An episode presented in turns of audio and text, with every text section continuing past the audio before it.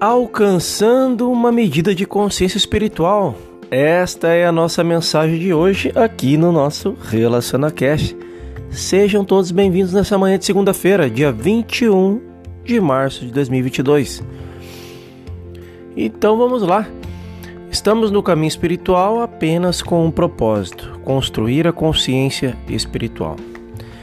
Embora muitos de nós achem que a maioria dos nossos males e discórdias humanas desaparecem e que harmonias maiores são estabelecidas em todos os nossos relacionamentos humanos, essa não é a razão de estar no caminho.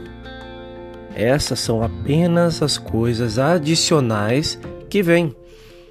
Nascemos em um estado humano de consciência, isto é, em uma consciência que aceita dois poderes. Passamos por vidas de desarmonias, discórdia, pecado, doença e finalmente morte. E a única maneira de vencermos com sucesso o mundo do erro é através do desenvolvimento da consciência espiritual. Se somos iniciantes ou atingimos o estágio ou a estatura de um professor espiritual desenvolvido, ainda estamos no processo de construção da consciência espiritual e, exceto em raros momentos de iluminação, nunca chegamos ao ponto de alcançá-la em sua plenitude.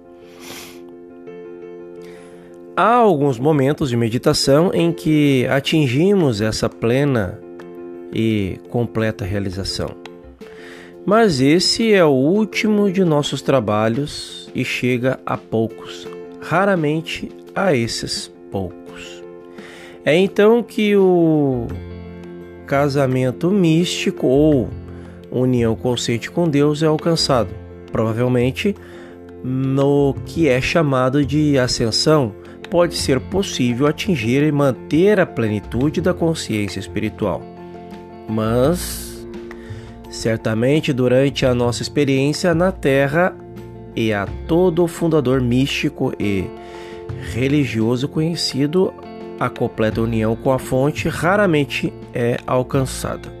Portanto, pode-se dizer sinceramente de todos nós, estudantes e professores, que estamos continuamente construindo a consciência espiritual.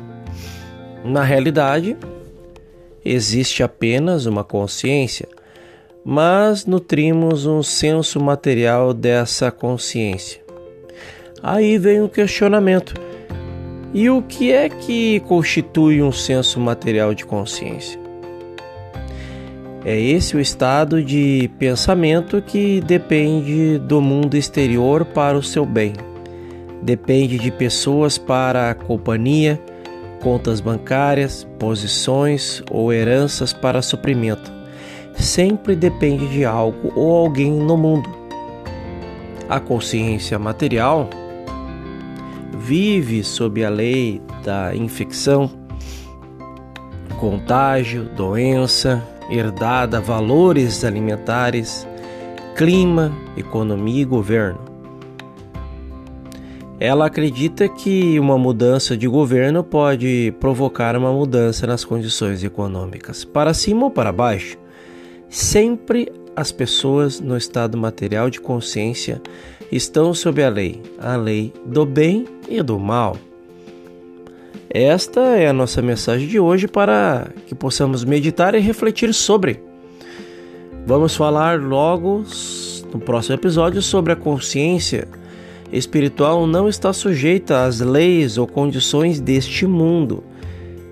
E aí vamos começar a entender mais e mais que a consciência espiritual é a consciência que não odeia ou teme o erro ou mal de qualquer forma.